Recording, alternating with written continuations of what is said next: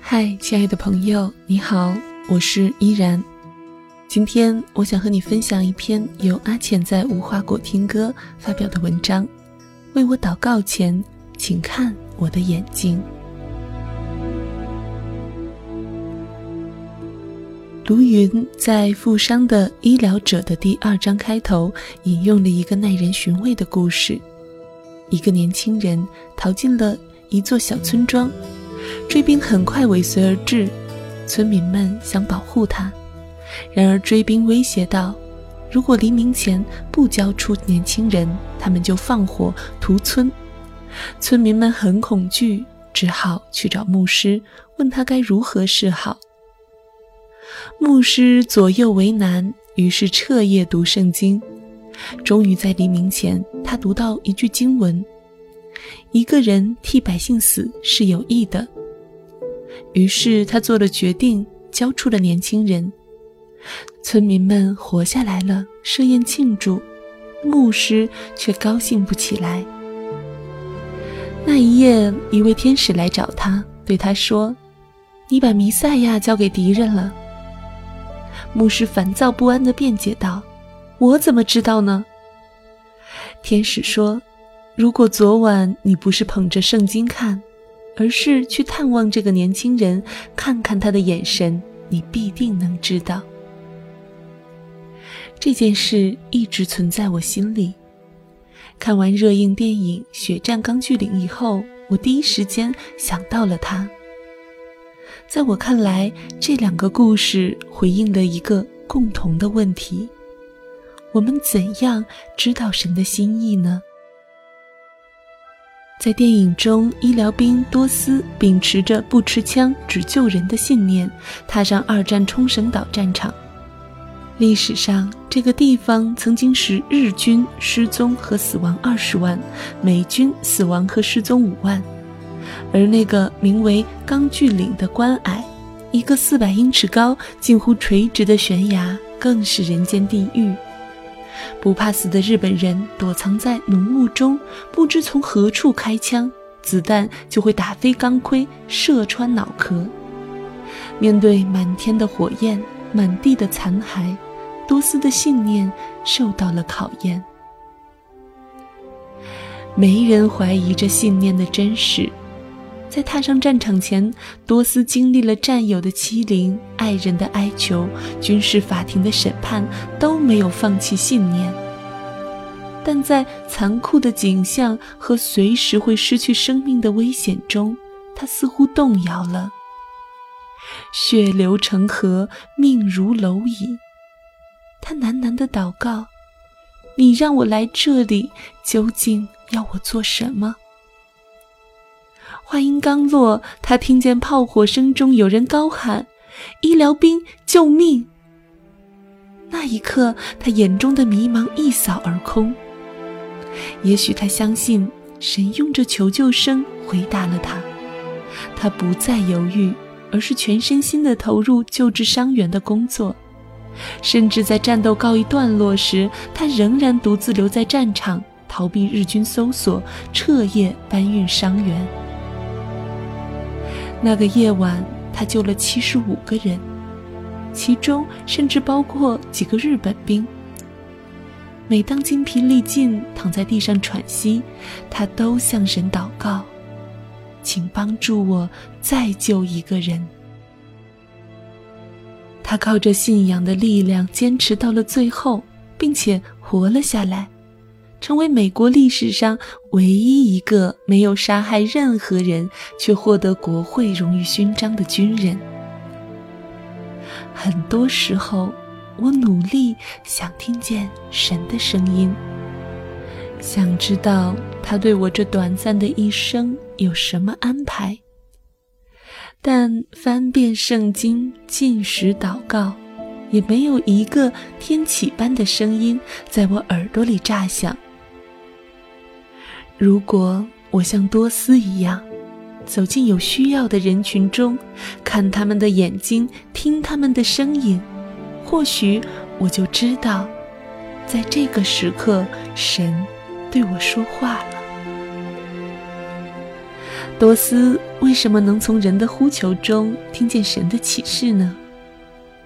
对他来说，有两个决定性的预备时刻，一个是认罪，一个是和好。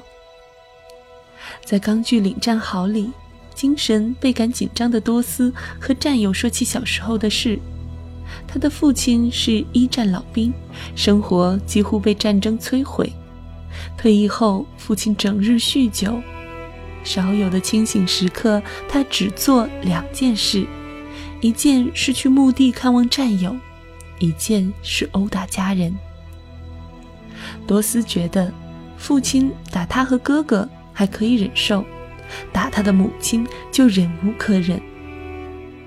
有一天晚上，父亲对母亲举起了枪。当时已经长大的多斯扑过去，和父亲扭打在一起，并且夺过了枪，指着父亲的脑袋。父亲瘫软了，靠着墙，眼神涣散，说：“你开枪吧。”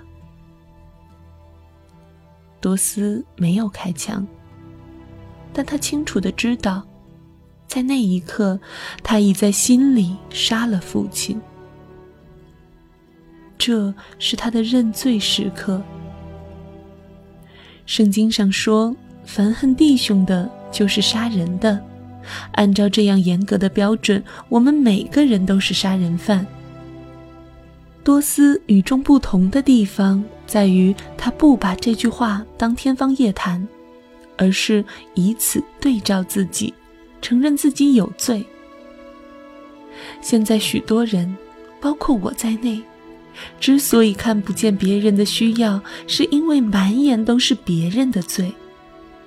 如果我能更多看见自己的罪，而不是挑剔别人，那么心里就会留出一块地方，让怜悯住进来。光认罪并不够，多斯还要接受饶恕。在军营里，多斯因为违背上级命令不肯持枪，被送上了军事法庭，面临蹲监狱的危机。在这个时刻，父亲毅然换上一战军装，找到原来的队长，现在的军官，恳求他写了一封信，为儿子讨公道。正是这封信救了多斯，让他不持枪的权利得到了保护，以医疗兵的身份奔赴战场。父亲的这一举动有更深远的意义，他以拯救的行动宣告，他与儿子和好了，他不再记仇，而是选择饶恕，并且愿意贡献自己的力量，支持儿子的信念。和好洗去了多斯心中的罪恶感，让他奋勇救人时，不担心带着亏欠与遗憾离世。认罪与和好是多斯战场工作的两大基石。当然，电影主要表现的是父子之间的认罪与和好。在现实生活中，对每个人而言，更根本的是向神认罪，与他和好。我犯罪不仅伤害了人，更是得罪了神。只有承认自己违背神的话语，让他伤心和愤怒。并且接受神的儿子耶稣基督在十字架上的爱与赦免，我才拥有了新的信念，做好了这一生工作的准备。基督徒服侍人的工作，归根结底是效法耶稣。耶稣基督在世上时，和罪人一起聚会吃饭，人人躲避的麻风病人，只有他愿意伸手抚摸。医治他的眼，他的手，实实在在的接触有需要的人。可有的时候，我却连看着对方都做不到。结婚前，我和几个弟兄合租一套两室一厅。有天晚上，我忽然很感动，想要祷告，就去叫同一个房间的弟兄一起。他犹豫了一下，拒绝了。我暗暗的感到不满，心想他怎么不看重祷告呢？后来有一个机会，他才告诉我，原来他不是不想祷告，而是觉得和我太疏远了。那几年我太宅，虽然住在一个屋檐下，却常常只顾自己的事情，很少聊天。他说那种冷漠感让他很难和我一起祷告。结婚后我变了很多，但还残留着坏习惯。有好几次我和我的妻子吉吉闹矛盾，就自己躲起来唱诗祷告。吉吉说，那时还在生气的他，由衷觉得信仰很讨厌。真实的信仰有走进内室的一面，也有走上战场的一面。在伤口贴近伤口的时候，我才体会到什么是完整的侍奉。Bob Dylan 在《Blowing in the Wind》里唱道。一个男人要走过多少路，才能被称为真正的男人？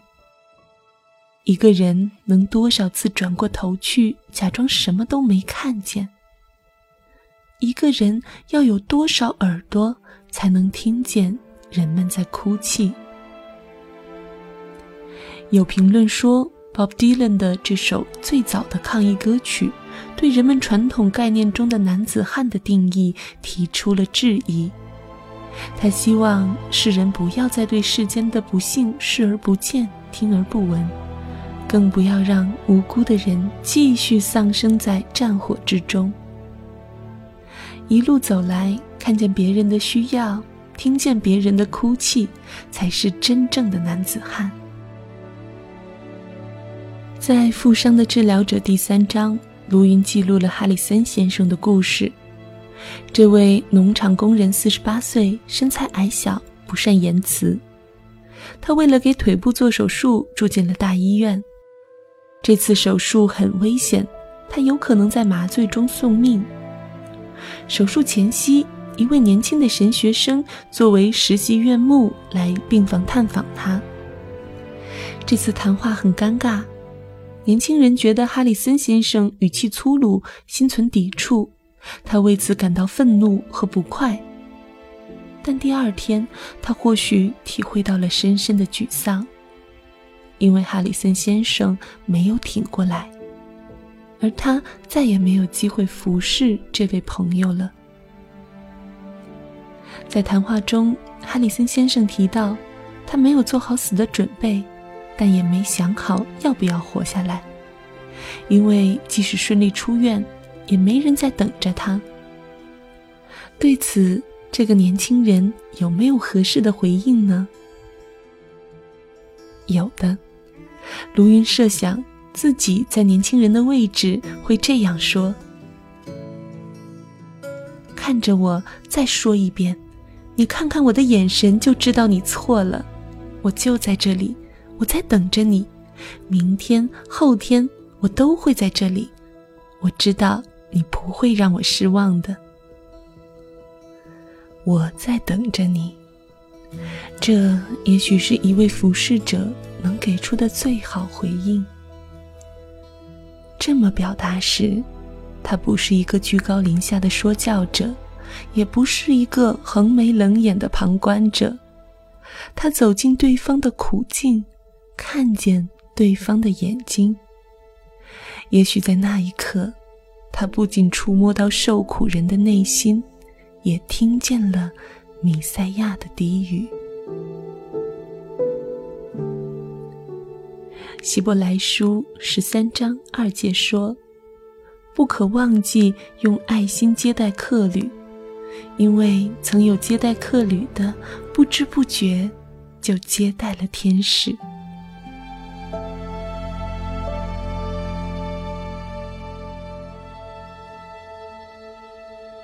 感谢你收听今天的节目，我是主播依然。今天的文章是由阿浅发表于公众微信账号“无花果听歌”。如果你喜欢他的文章，欢迎在公众微信平台搜索“无花果听歌”。如果你喜欢依然的节目，欢迎在公众微信平台搜索 “nj 依然五二零”。感谢你收听今天的节目，我们下期再会。How many roads must a man walk down before you call him a man?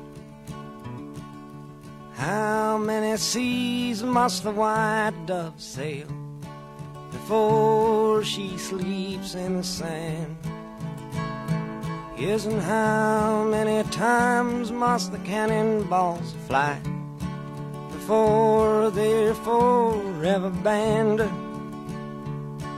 The answer, my friend, is blowing in the wind. The answer is blowing in the wind.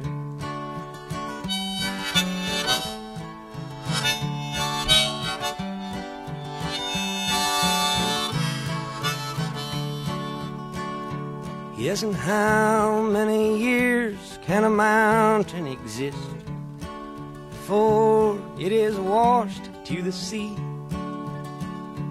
Yes, and how many years can some people exist before they're allowed to be free? Yes, and how many times can a man turn his head and pretend that he just doesn't see? The answer, my friend, is blowing in the wind. The answer is blowing in the wind.